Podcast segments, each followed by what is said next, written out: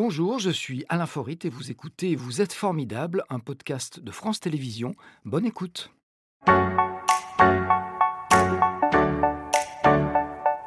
Célia Pouget, bonjour. Bonjour. Installez-vous, je vous en prie. On se dit un petit bonjour rapide comme ça, très élégant. Installez-vous. Merci d'être avec nous aujourd'hui. Alors, vous êtes la directrice du centre de détention de Rouen depuis un petit peu plus de deux ans. C'est un métier qui est mal connu dans un univers souvent, il faut le dire, fantasmé par le cinéma et qu'on imagine essentiellement masculin. On le verra dans un instant, on a complètement tort là-dessus. On va bien sûr vous poser des questions sur ce métier qui est relativement mal connu et sur ce qui vous a conduite à choisir la prison pour y passer, allez, la moitié de votre journée c'est parfois un petit peu plus. Mais tout de suite, notre première photo Instagram. Je pense que vous allez reconnaître cette ville tout de suite. Il s'agit de. Je vous aide, ça commence par un M. Millau. voilà, c'est Millau. L'écran est un peu loin, mais tout à fait. C'est en Aveyron, c'est là d'où vous vient votre léger petit accent qui est, qui est très sympathique et très agréable. Euh, et moi j'ai vu qu'à Millau, il y a un beffroi et une tour carrée qui servait de prison, vous le saviez ça? Oui. C'est ça fait. qui vous a inspiré peut-être il y a très très longtemps quand vous étiez petite? Non, c'est plutôt après que je me suis intéressée à ces sujets, mais oui, tout à fait. Alors, est-ce que la, la petite euh, Célia imaginait qu'un jour elle serait directrice d'un établissement euh, pénitentiaire? Est-ce que ça vous a effleuré l'idée, hein, serait-ce qu'à un moment quand vous étiez ado ou pas du tout? Pas du tout. C'est euh, au détour d'une reprise de formation que j'ai découvert ce concours et cette administration, euh, que j'ai découvert un peu par hasard, mais c'était pas du tout ni une vocation, ni un projet euh, très ancien. Alors je dis directrice de prison volontairement, parce que prison, c'est un mot qu'on n'emploie plus dans l'administration pénitentiaire? Pour quelle raison? Il y a un côté tabou à la prison? Pas du tout. Prison, c'est le terme, on va dire, générique. Mais on a différents types d'établissements, des maisons d'arrêt, principalement pour des personnes en attente de jugement, des centres de détention pour des condamnés, des maisons centrales pour l'aspect sécuritaire. Donc nous, on utilise le vocable en fonction de la typologie des établissements. Voilà, parce que tout a un sens précis. Qu'est-ce que vous vouliez faire alors quand vous étiez petite? Ma première carrière professionnelle, j'étais assistante sociale, donc euh, je pense que c'était plutôt ça au départ. Mais j'ai toujours été attirée par euh, la gestion de l'humain en général et cette approche-là, donc euh, je pense qu'il y a du sens. Alors vous avez été assistante sociale pendant 10 ans dans le secteur donc hospitalier et social. Comment est-ce que vous avez atterri en prison, si je puis dire Je l'emploie pour la dernière fois. allez? À un moment, je me suis posé la question de qu'est-ce que je voulais faire dans la suite de ma carrière. J'avais laissé des études de droit de côté et euh, j'ai utilisé un congé formation qui était aussi l'occasion un peu de, de faire un peu un bilan euh, de, de l'avancée de ma carrière et j'ai découvert euh, l'administration pénitentiaire et j'ai passé les concours entre autres et c'est celui-ci que j'ai eu. Euh, mais voilà un peu l'histoire. J'ai pas quitté le métier d'assistante sociale parce que je l'aimais plus. C'est juste que je me projetais pas forcément 40 ans dans cet univers parce que la carrière est assez longue quand même. Voilà, donc là, il y a eu du changement, euh, pour le coup, un sacré changement. Vous êtes euh, allé travailler au Beaumet, la célèbre. euh, alors, c'est c'est quoi C'est une maison de détention C'est une Maison d'arrêt. Maison d'arrêt, donc à Marseille. Vous étiez directrice adjointe. Comment Quelle est la, la voie euh, je veux dire, classique pour entrer dans l'administration pénitentiaire, sachant que c'est pas ce que vous avez fait vous Alors, la voie classique, c'est le concours après les études, hein, après un bac plus 3. Alors, principalement, la moyenne, c'est plutôt au-delà. Il y a Euh, une et- école nationale d'administration pénitentiaire. Tout à fait, qui est une école qui rassemble tous les concours et tous les métiers de l'administration pénitentiaire euh, à Agen. euh, et qui accueille voilà, les différentes promotions euh, du surveillant, euh, les personnels administratifs, euh, les conseillers d'insertion probation et les directeurs, etc. Alors j'ai dit tout à l'heure, on pense que c'est un milieu essentiellement masculin. En fait, pas du tout. Il paraît qu'il y a plus de candidates que de candidats Oui. concours, c'est vrai? Oui, à peu près dans tous les concours de la fonction publique, euh, la haute fonction publique, aujourd'hui, on a plus de candidates que de candidats. Il paraît que les femmes sont un peu plus rigoureuses sur les exigences des concours. Ben, J'allais vous demander la légende. J'allais vous demander ce que les femmes apportaient justement euh, à ce milieu qui est un milieu particulier, qu'on dit souvent violent d'ailleurs.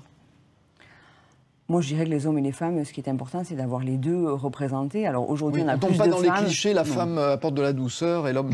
Non. on, est, on est bien sorti de tout ça. Non, mais je crois que la société, elle est faite d'hommes et de femmes, et que pour gérer les prisons, il faut les deux, euh, pour éviter justement d'avoir que des références, soit masculines, soit féminines. Donc c'est très bien. Est-ce que votre fibre sociale a été un plus quand même? Je dirais que par rapport à la connaissance du public, des personnes incarcérées, oui.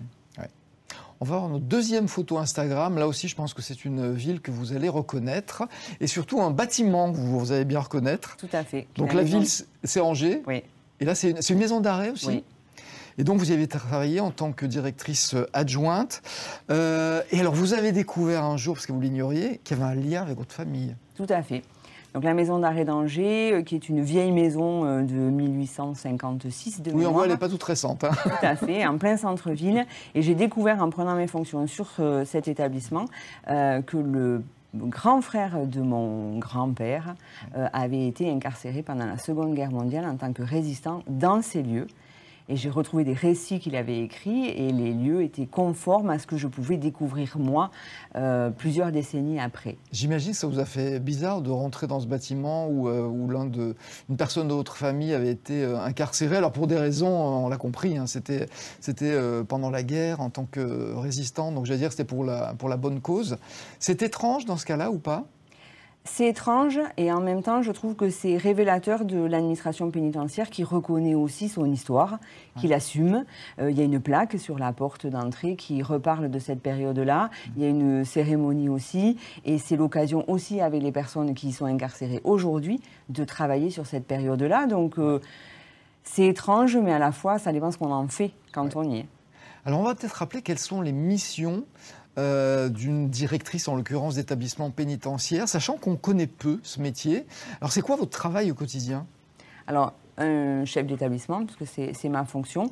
C'est à la fois la gestion de la structure immobilière, budgétaire, c'est la gestion des ressources humaines, c'est la gestion des personnes détenues avec toute la hiérarchie qu'il y a, à la fois sur le volet sécurité, mais aussi euh, préparation à la sortie, réinsertion. C'est, moi je dirais que mon métier, c'est trouver l'équilibre avec tout ça dans un univers qui est clos. Alors c'est vrai que euh, maintenir l'ordre de la sécurité, on comprend. Euh, favoriser l'insertion, c'est quelque chose qu'on connaît peu parce que c'est aussi la mission euh, d'un établissement pénitentiaire, c'est de préparer les détenus à leur vie d'hommes libres ou de femmes libres.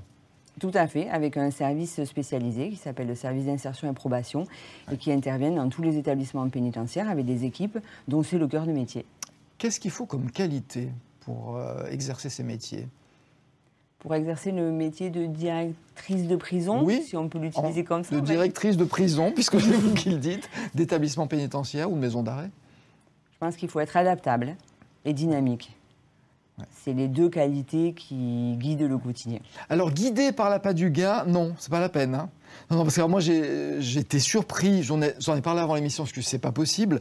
Euh, on débute en tant que directeur d'établissement de, pénitentiaire à 2174 euros net par mois, avec Bac plus 3 normalement, et la plupart du temps c'est Bac plus 5, parce que les, parce que les, les gens sont surdiplômés dans ce cas-là. Tout à fait. Mais qu'est-ce qui vous motive alors, si c'est pas l'argent? C'est la polyvalence des métiers, c'est la polyvalence des structures, c'est euh, le, fait de pouvoir accéder à de l'autonomie, la responsabilité. Après, effectivement, euh, la valorisation salariale, elle est quand même euh, difficile au début. Après, ça progresse quand même en fonction des postes et des responsabilités. Il y a quand même énormément de candidats. Il y en a, je crois, plus de 1000 pour 15 à 20 postes par an, ce qui est relativement peu. Ce qui ne nous empêche pas d'avoir droit à votre question formidable, et c'est tout de suite.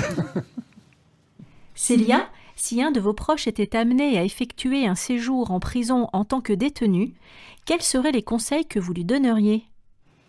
Pour rester en vie, pour pas se faire trop remarquer peut-être.